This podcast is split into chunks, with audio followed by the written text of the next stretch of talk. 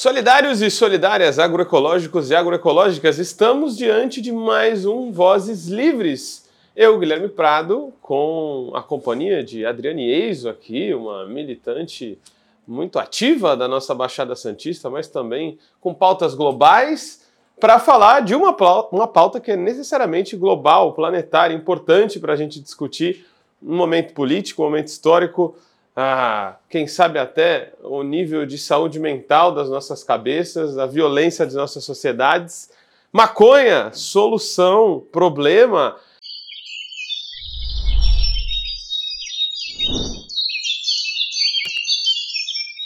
Já vou começar, Adri. Você pode se, se, se apresentar, mas já, já fala pra gente: maconha ou cannabis?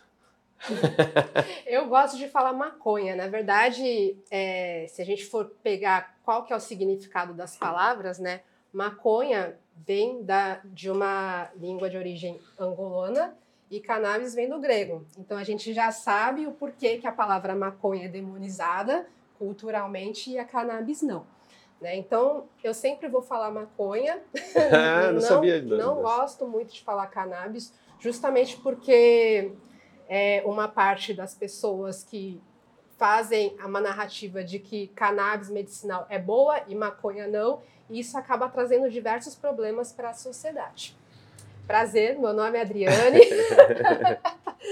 eu sou, é pé na porta primeiro. É, pé na porta primeiro. Eu sou advogada popular, é, antiproibicionista, feminista e antirracista e faço parte do coletivo da Marcha da Maconha aqui da Baixada Santista. Maneiro demais, Adri, ter você aqui. A gente já se conhece de algum tempo. É, mas é bom a gente trazer essa, essa discussão, porque ela, às vezes, ela é colocada de uma forma não estrutural, né? A maconha ela tem vários aspectos, né? A cannabis. Como que você classificaria? O que, que, é, o que, que é a maconha? Qual a importância dela? É, maconha é uma planta que tem diversas funções culturais, medicinais, terapêuticas, industriais, né? E que está no meio da sociedade, no meio da humanidade, há mais de 3 mil anos antes de Cristo. Então, há mais de aproximadamente 5 mil anos, né? Infelizmente, a gente faz parte de uma época da sociedade, uma pequena época, que no momento é proibida e criminalizada por diversos fatores, né? Mas a gente sabe que tanto a maconha como as drogas, enfim, em geral, é, sempre fez parte da cultura humana, né? Então. É... Aqui no Brasil, ela, ela, que origens a gente tem? Ela né? veio aqui no Brasil através tanto das caravelas portuguesas, com cânhamo, né, que é a fibra da maconha, veio nas cordas e nas velas das caravelas portuguesas e também tem relatos e estudos que elas vieram com os povos é, escravizados, né? Veio da África para o consumo cultural, ritualístico e, e etc. Aqui no Brasil, especificamente, o que, que ocorreu? É, houve uma série de criminalização da cultura negra, né? Da cultura dos povos que foram escravizados. E não foi diferente com, com a maconha. A gente tem relatos de, de uma lei municipal, a Lei Pito do Pão, que foi feita no Rio de Janeiro, de 1830, no qual a maconha foi proibida de ser usada, mas antes disso ela era comercializada nos boticários, nas farmácias, né? E o mais interessante é que como é que ela foi proibida, né? Tá até na lei escrito especificamente que a pena para o uso dessa dessa erva, dessa substância, para quem vendia, né, que eram os boticários, os farmacêuticos da época, era uma pena de multa. E para quem consumia, que eram as pessoas escravizadas e que estavam escrito na lei, que era os escravos, era uma pena de prisão.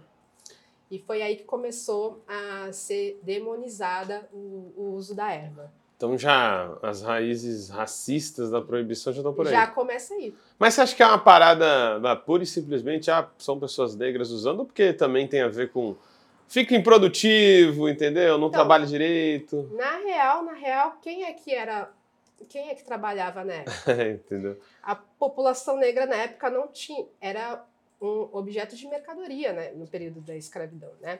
Então, é, não tinha direito de cultuar a sua cultura, não tinha direito de, de descansar, não tinha direito de relaxar. Então, tem, envolve muito essas questões, né? Usavam muito a narrativa de que a maconha fazia você ficar preguiçoso, de não querer trabalhar, de ficar improdutivo, como um argumento para criminalizar a planta, o que não é verdade. E eu posso comprovar. Você está bem produtiva e, Empiricamente. e Não, é legal é, é, trazer esse aspecto, porque parece que a gente está vendo cada vez mais uma divisão na, na discussão, né?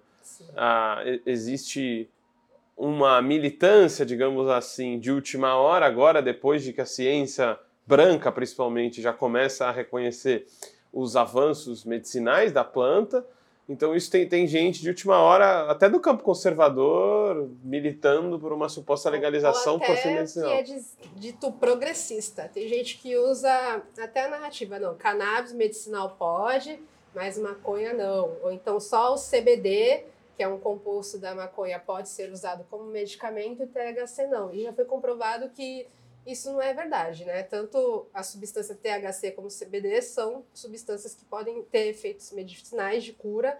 É, e eu sou paciente também, eu faço uso do óleo de, de, de maconha para cura de ansiedade e tá tudo certo, assim.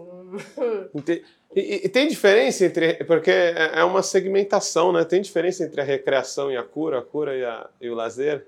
Tem, mas, mas é, isso eu acho que também é muito fruto da sociedade que a gente está. Né? é, é, um assunto que é debatido é, muito entre, o, entre os militantes antiproibicionistas, né, na verdade, porque o que, que é a recreação? Né? Não é um modo de saúde mental? Você fica doente sem lazer também, né? Do coletivo?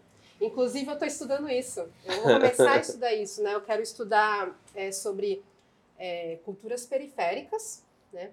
E como essa, como a cultura periférica, especificamente o hip hop, pode ser uma ferramenta de saúde coletiva para a população negra e a população periférica. E o, o uso da maconha recreativa que eles falam também pode ser considerado um uso terapêutico de bem-estar entre as pessoas, para as pessoas se socializarem. Tem gente que já acredita e defende é, essa questão.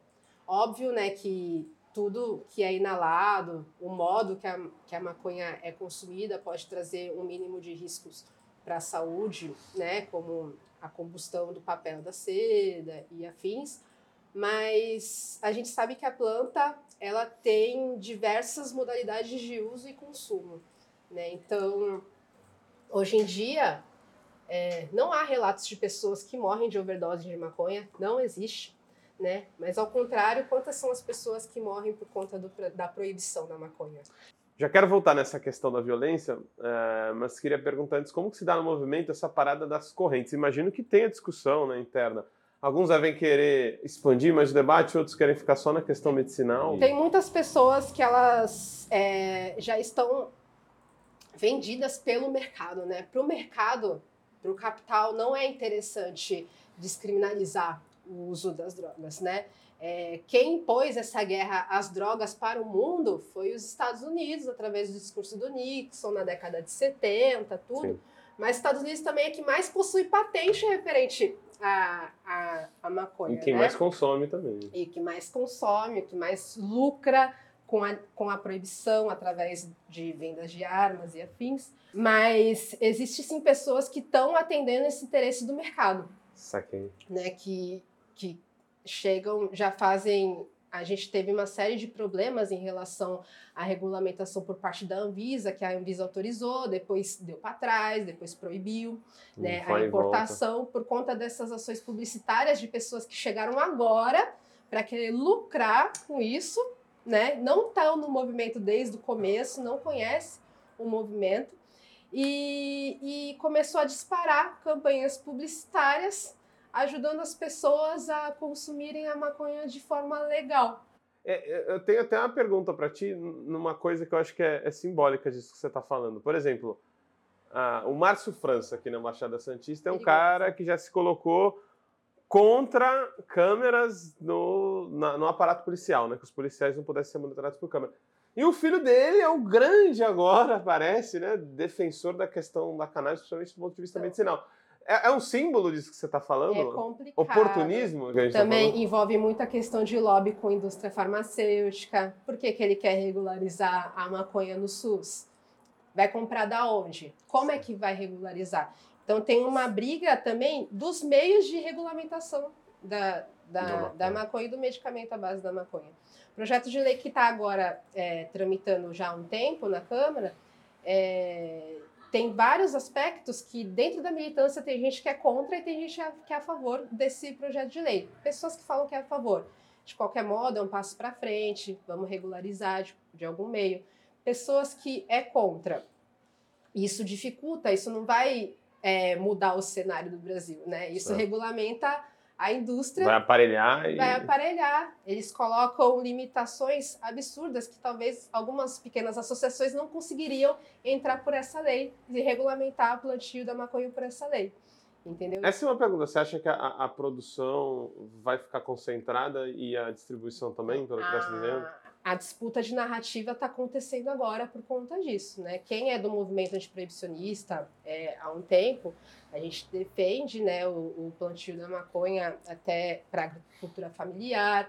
É, a gente não quer que a maconha seja mais um produto do capital, né? E aí tem pessoas que defendem que defendem a plantação livre no quintal, quantos pés você quiser, tal. E tem gente que defende o controle estatal, né? Então é, é, um debate longo. E, e, isso não é muito diferente de outros vários é, é, uma, camadas da sociedade, né? Por exemplo, a gente tem questão de, de cosméticos, né? O, o Estado tem uma visão ultra conservadora, então ele é ultra é, emperrado para poder fazer com que produtores pequenos de não. artesanais de cosméticos possam fazer. É a mesma coisa que está acontecendo com a maconha, então? Sim. Vão deixar para os laboratórios, os clubes, as associações podem ficar. Não restritos. queremos deixar, esperamos que não, mas é, sim, pode ser que isso aconteça. Se a gente for na narrativa da maconha medicinal, por exemplo, é, a agricultura familiar não vai conseguir plantar a maconha porque exige uma série de regulamentações para tu é, fazer, por exemplo, uma plantação para fitoterápicos, um exemplo. Né? Então, pode ser que eles sejam barrados por conta dessas questões. É só que o debate está se ampliando em relação a isso, né? Você acha que tem um argumento tipo, ah, um produtor artesanal não tem um laboratório, logo não vai ser, não vai ser seguro, ou não tem a técnica que a indústria tem. Geralmente é isso que se coloca, né? tem, tem, tem esses argumentos, sim, mas a gente não pode esquecer que os, foram os produtores artesanais, foram as mães de pacientes é, de epilepsia e afins que estão de frente, que, que, que burlaram as leis para criar o próprio medicamento para os filhos e afins. Eu acredito que maconha tem que ser legalizado como boldo, entendeu? Como camomila, como qualquer outro. O chá de coca na Bolívia. Exato. É isso aí. Exato. Para não ser tão polêmica, né? Não ia falar chá de coca, mas qualquer outra planta medicinal que é. Não é nada, é. tem toda esquina na Bolívia, aqui que é tabu. É. Ó, gente, não vai ter comercial de chá de boldo, nem de coca, mas a gente já volta no próximo bloco para falar mais com a Deise aqui.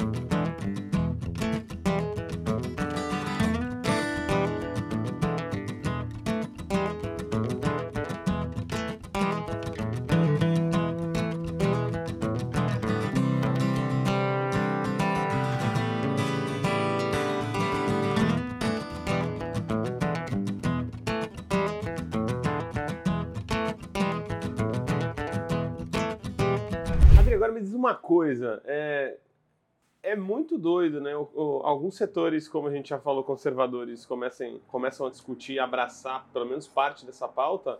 E eles conseguem fazer isso sem encampar a questão da violência policial, do genocídio da população negra. Como que se articula tudo isso da perspectiva da maconha? É difícil. Não dá para discutir o outro, concorda? É difícil, é difícil. É, é muito difícil. Eu, particularmente, tem que ser um bom articulador, para falar sobre isso.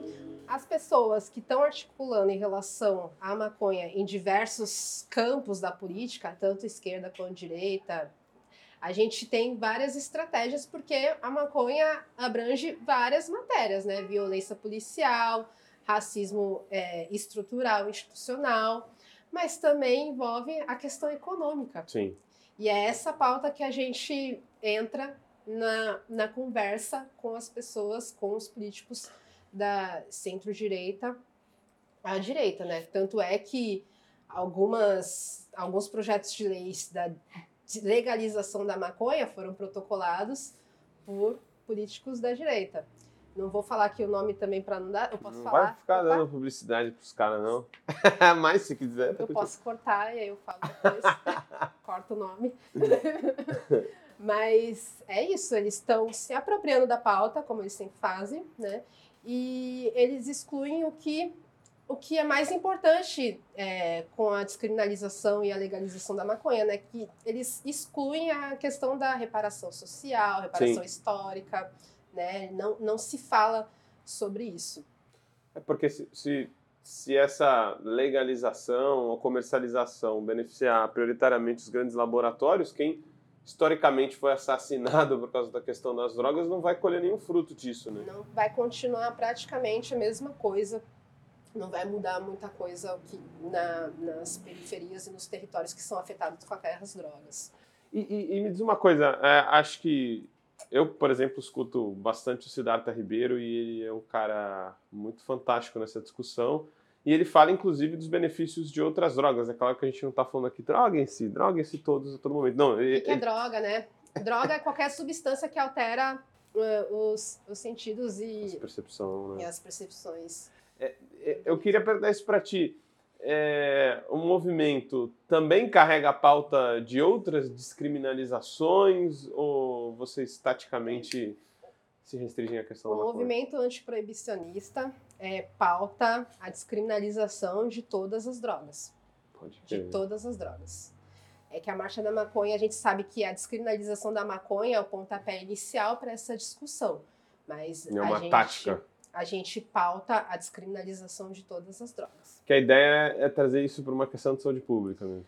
É uma questão de saúde pública, é uma questão é, sociocultural, né? A gente sabe o que envolveu a, crimi- a criminalização de certas substâncias.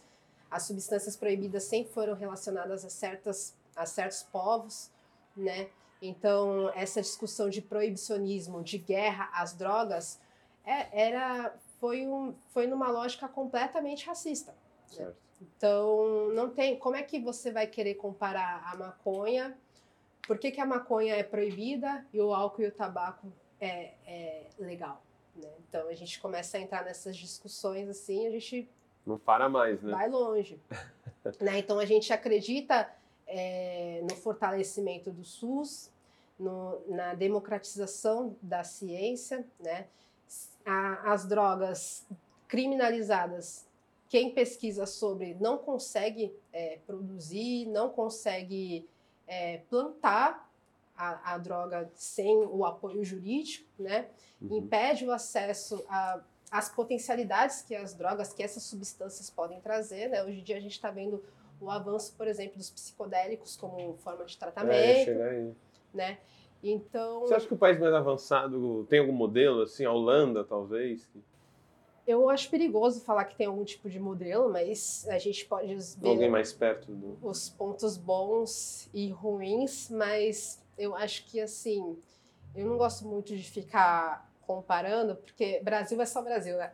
Claro, não. Então, assim, se, se a gente for ficar falando um modelo ou outro, eu não sei como seria aqui no Brasil esse, esse tipo de legalização, se isso seria bom ou ruim, né?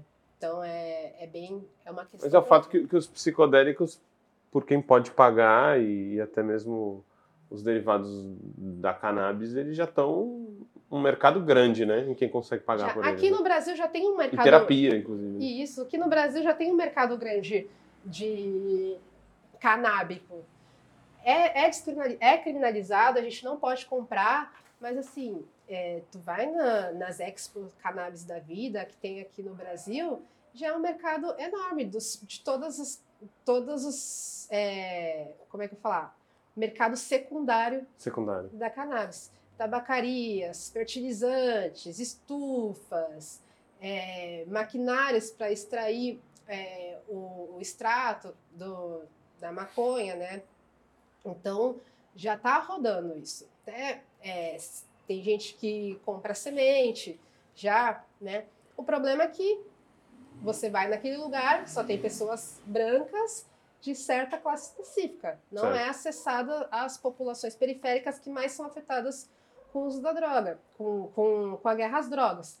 Né? Então é bem complicado isso. E a gente tem que fazer um debate muito profundo, né? É, tem que ter muita paciência para lidar com as pessoas que não sabem sobre o assunto, né? E o movimento sabe que a descriminalização é uma das melhores saídas, né? É só que a gente tem tá começando a ver como que a gente vai passar essa narrativa, como que a gente vai é, chegar nas pessoas que são mais conservadoras em relação ao tema.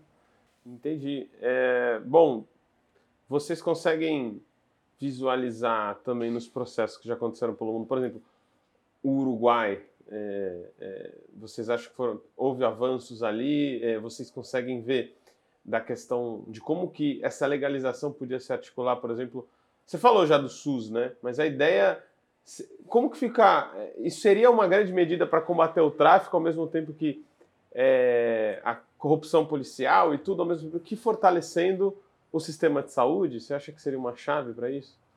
Também. É, o, o, tráfico, eu acho que não vai, não vai acabar de um dia para o outro, né? Com a legalização e a descriminalização da maconha, não vai acabar de um dia para o outro. Eu acho que são processos históricos, né? Mas é um, é um caminho, é um caminho, né? É, a gente defendeu o SUS, o direito à saúde, o direito à saúde mental, é, principalmente, né? Como porque o combate ao uso de drogas não é com repressão policial, né? É com fortalecimento da saúde mental das pessoas, principalmente pessoas pretas e periféricas. Né? Eu tive conversando com algumas pessoas que foram afetadas com a Operação Escudo, né, que teve por aí. E aí eu perguntava o que, a gente pode fazer, o que, que vocês precisam. Tal. E um, teve um líder comunitário que ele falou que o que ele mais precisava é de apoio para a saúde mental dessas pessoas que vivem nas comunidades periféricas, né? Então, e pode ser uma grande aliada, né, a, a maconha nesse sentido. Exatamente, não só a maconha, mas como todo o discurso, os debates, né? A gente é, uma, é um grande aliado à luta antimanicomial, né? Contra as comunidades terapêuticas. As origens, diria, vêm daí, né? Dessas... As os manicômios vêm dessa política proibicionista. Você tirar as pessoas que não conseguem se encaixar no modelo de sociedade correta, as pessoas que têm algum sofrimento mental, eles visam excluir essas pessoas e é também uma, uma grande fonte de lucro, né?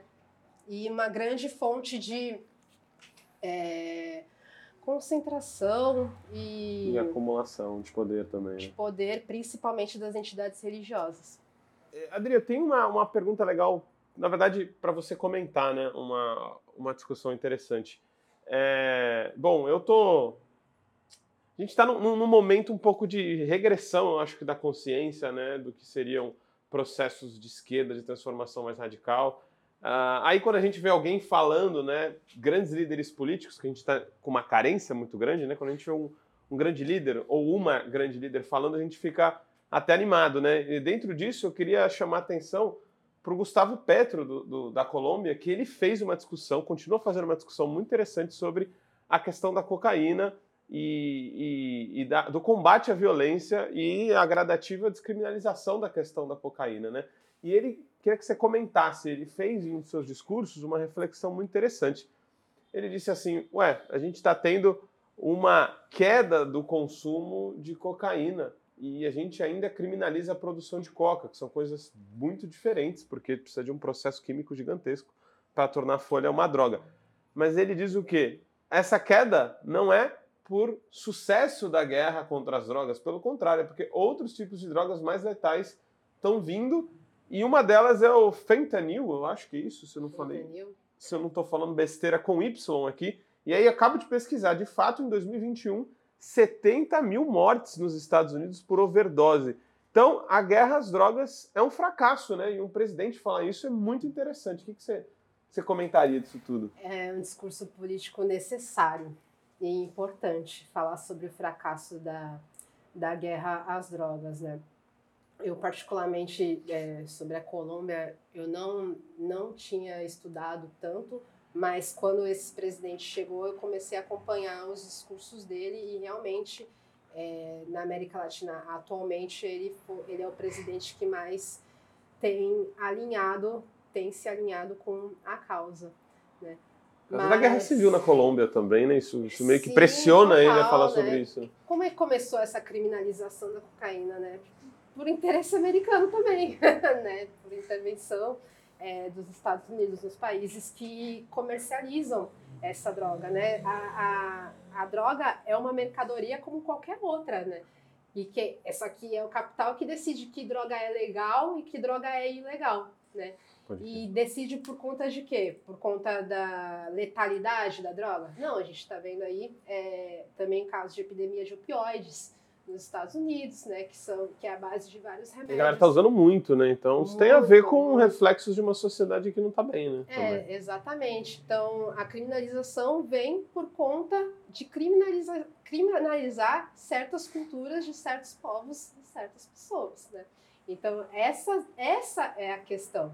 Porque se a droga sempre fez parte da humanidade e sempre fez parte da cultura humana, criminalizar a droga é uma forma de controlar certos povos, certas pessoas. Eu tive um insight aqui agora, até para você comentar. Eu e a Vitória, a gente, nossa, nossa produtora aqui nos bastidores, a gente fala muito sobre aceleração da vida, desaceleração da vida. Eu acho que a droga tem até a ver com o perfil de sociedade, né? No, no Brasil, você tem um perfil de drogas diferentes. Nos Estados Unidos, por exemplo, você tem um grande consumo de metanfetamina, que é aceleração, aguentar um tranco, né? Tá. O que, que você acha disso Tem tudo? um Você acha que tem esse perfil? Tem um documentário muito legal, gente, depois vocês assistem, que é Dirijo, que é uma, uma aldeia indígena, né, uma comunidade indígena, que eles tinham a sua vida tranquila, fumando o Um baseado, bang. é, plantando, vivendo a sua vida no seu tempo. Até que um certo dia foram lá e a, e a maconha foi criminalizada, eles foram proibidos de consumir é, a maconha. E o que, que aconteceu? Trocaram a maconha pelo álcool.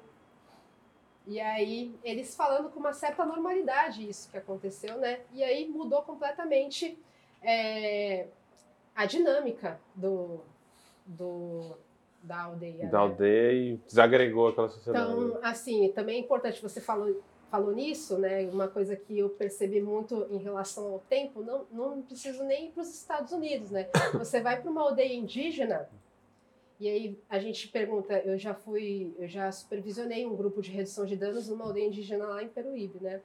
E aí a gente pergunta qual que é a relação deles com droga. Aí eles perguntam pra gente, o que, que é droga para é vocês? droga? Porque para mim o que, que vocês comem é droga um monte de produtos é, cheios de agrotóxicos, ultraprocessados, para a gente é droga. A relação que eles têm com algumas ervas e é, o- é completamente diferente da relação que a gente tem. Né?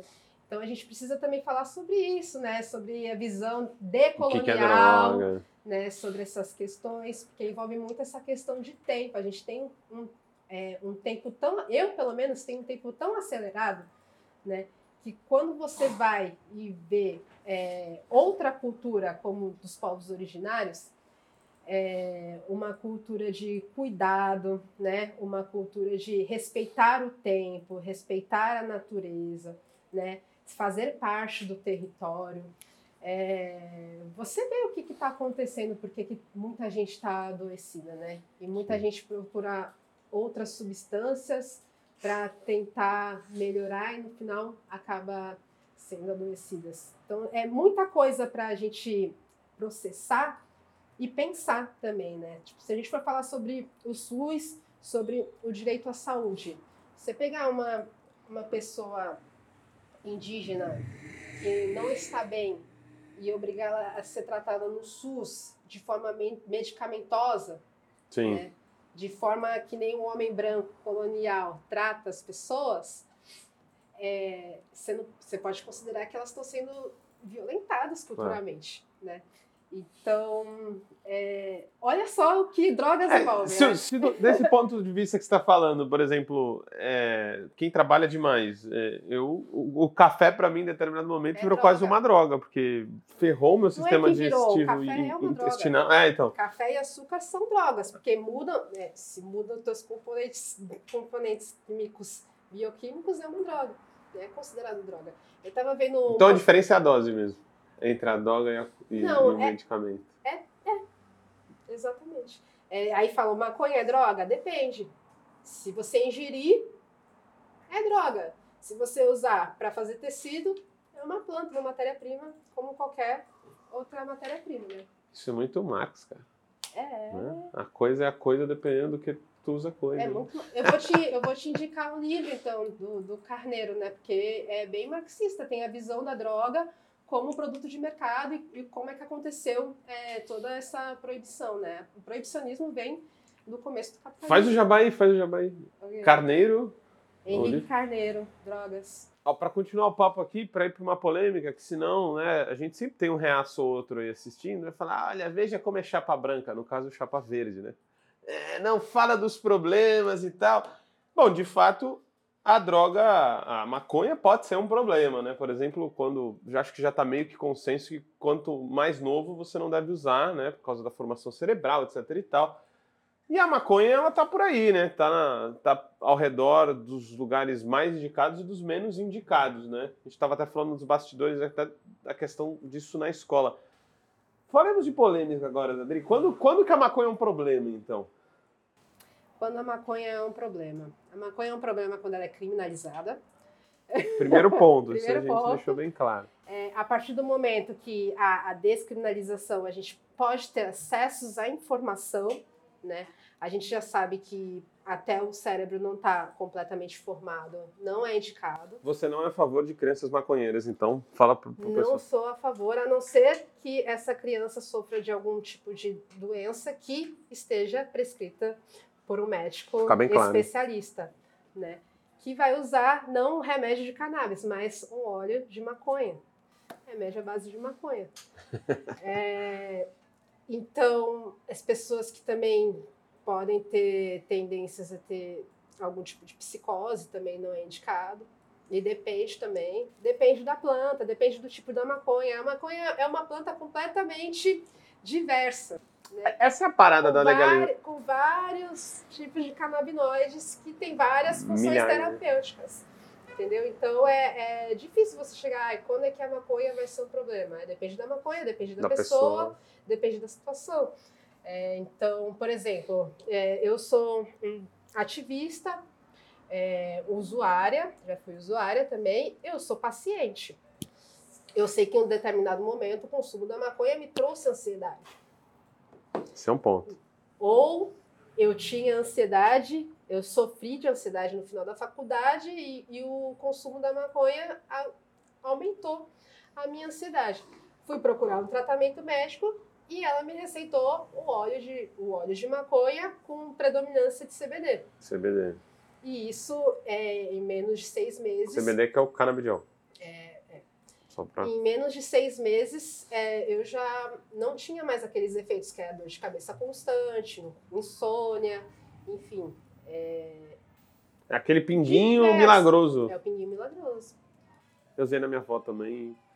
Bom, ela tá com Alzheimer, ela não vai poder falar, mas com certeza melhorou muito a qualidade de vida Ai, dela. É, melhorou muito, assim, ela é. dormia bem e... Sim, sim, sim. Pessoas que têm Parkinson, epilepsia, né? É, tem uma, uma mãe né, que bateu de frente aqui com a militância canábica no começo, que ela conseguiu, através, da, do, através do, do Poder Judiciário, que o governo fornecesse óleo de maconha para a filha dela.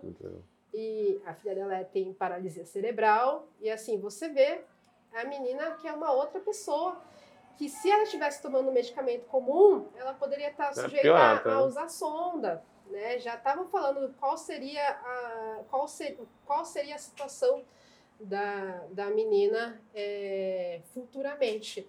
e a gente vê que ela usando um, um remédio apenas, que é o óleo de maconha, um medicamento que é o óleo de maconha, ela consegue ter uma, uma qualidade de vida boa, uhum. né? É, pessoas que sofriam ataques epiléticos várias vezes ao dia e com óleo é, tem praticamente zero, ou poucas vezes a cada mês.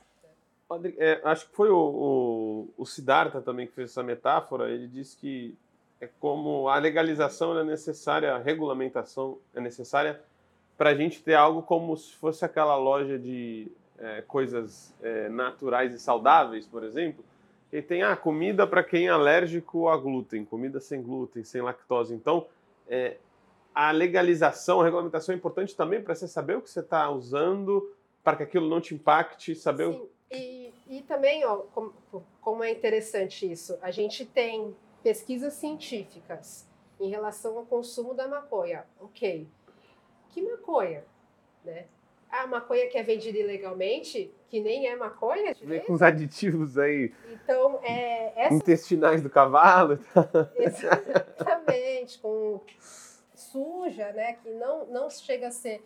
É, não, vai, não é só a flor da maconha que tem nesses componentes. Então, acima de tudo, também, além da questão da saúde pública, a legalização e a descriminalização da maconha é uma questão de direito individual do usuário saber o que está consumindo.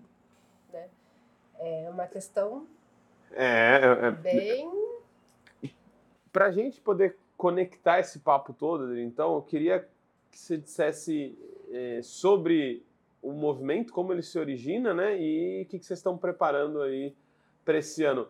Acho que, novamente, ele tem muito a ver com essa questão da luta antimanicomial e com a questão da redução de danos, né? Porque eu achei muito maneiro, porque uma vez eu conheci uma galera que fazia essa discussão lá em São Paulo, inclusive da assistência social, e, e elas trabalhavam sob essa perspectiva com, com a galera que usava o serviço público, e, e, e é, é era indicado até o uso do rapé para esse desmame, digamos assim, da droga. É, é por aí que essa conexão então, da é, origem? muita gente tem fala que a maconha é a porta de entrada para várias outras drogas. Essa é uma das, um dos principais argumentos, né?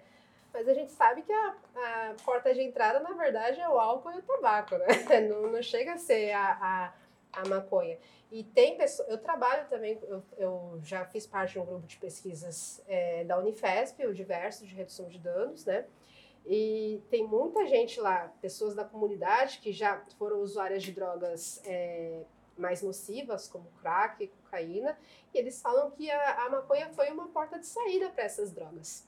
Né? É, pararam com o uso de crack e, e, usam só a maconha porque é uma ferramenta de, de redução de danos também. Né? Então, é, é, como, é como a gente falou desde o começo. Essa questão do uso da droga, se é nocivo, se é benéfico, é uma questão pessoal individual e depende muito do contexto dessas pessoas também, né? Contexto social Sim, que ela está Exatamente. E, e, o que, que temos aí, o que significa a marcha e, e o que, que temos para esse ano aí? A marcha é um movimento social que luta pela mudança política de drogas.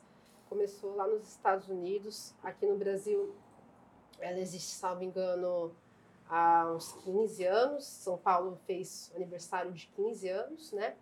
começou com um movimento ilegal, né? É, pessoal é, falava que era apologia às drogas. É, muito começou também com o movimento de mães, movimento feministas também, né? Que estavam em busca da cura para os seus filhos. É, e a gente, em 2011, conseguimos no STF o direito de se manifestar é, pela mudança de política de drogas é, sem sermos considerados criminosos, né? E aí a gente está aí, a gente é um movimento horizontal, é, voluntário, que descentralizado, a gente autônomo, em, temos em várias cidades é, vários movimentos da marcha e a gente também tem a articulação nacional de marchas. Né, que Você é... tem uma noção de quantas cidades, mais ou menos, a marcha atua? É, é que quando está terminando a conta esquecem e tem que É, começar de novo. Procurar aqui, 200? Não sei. Mas é bastante coisa, né? É Cada bastante. vez mais. o- É bastante. Principalmente as capitais sempre tem uma, uma Sim, marcha. É bastante, é bastante. Porque a gente, é, depois que teve também a articulação de marchas, a gente também deu uma centralizada. A gente tem a carta de fundamento, a gente tenta buscar e acolher as pessoas que querem começar um movimento na sua cidade, né? Então, é, tem bastante. tem- se vocês quiserem, eu pesquiso aqui depois. A gente. Mas a marcha ela é lenta, né? Uhum. É. Porque... é que eu não podia deixar passar isso aí. Mas, Adri, faz o, faz o jabá final aí. O que? Da marcha? Né? Do, da- da- do que você quiser, né? É, é? aqui, aqui na Baixada Santista a gente tem o coletivo da Marcha da Maconha da Baixada Santista. É, a gente já realizou é, seis marchas da maconha em Santos. E aí. Essa é a sétima, então? Calma lá, jovem. Desculpa. Aí a partir, a partir do momento que teve vários militantes de outras cidades, a gente tem o objetivo de fazer uma marcha em cada cidade. Né? Mas por enquanto a gente está no movimento lento, mas a gente decidiu fazer a primeira marcha da maconha em São Vicente esse ano. Então, dia 23 de setembro, eh, a gente vai ter a primeira marcha da maconha em São Vicente. É, o ponto de concentração vai ser lá na Praça dos Correios, do Correio. É, durante a concentração, a gente vai estar lá a partir da uma hora, porque durante a concentração a gente vai fazer a Batalha de Rima, né, que é o movimento cultural periférico do, do hip hop. É, a gente conseguiu articular com várias batalhas da Baixada Santista inteira para fazer a Batalha da Marcha, que ano passado foi muito bem acolhida. E aí esse ano a gente vai fazer a segunda Batalha da Marcha é, de, da maconha da Baixada Santista. E a gente vai partir para marchar 4 e 20. Não esperava menos. Não esperava menos. A gente conta com o apoio de todo mundo, todo, todo o pessoal que se importa com a causa, que quer o fim da guerra às drogas, quer o fim da violência contra a população preta e periférica. Né? É, e a gente espera vocês lá. É isso aí.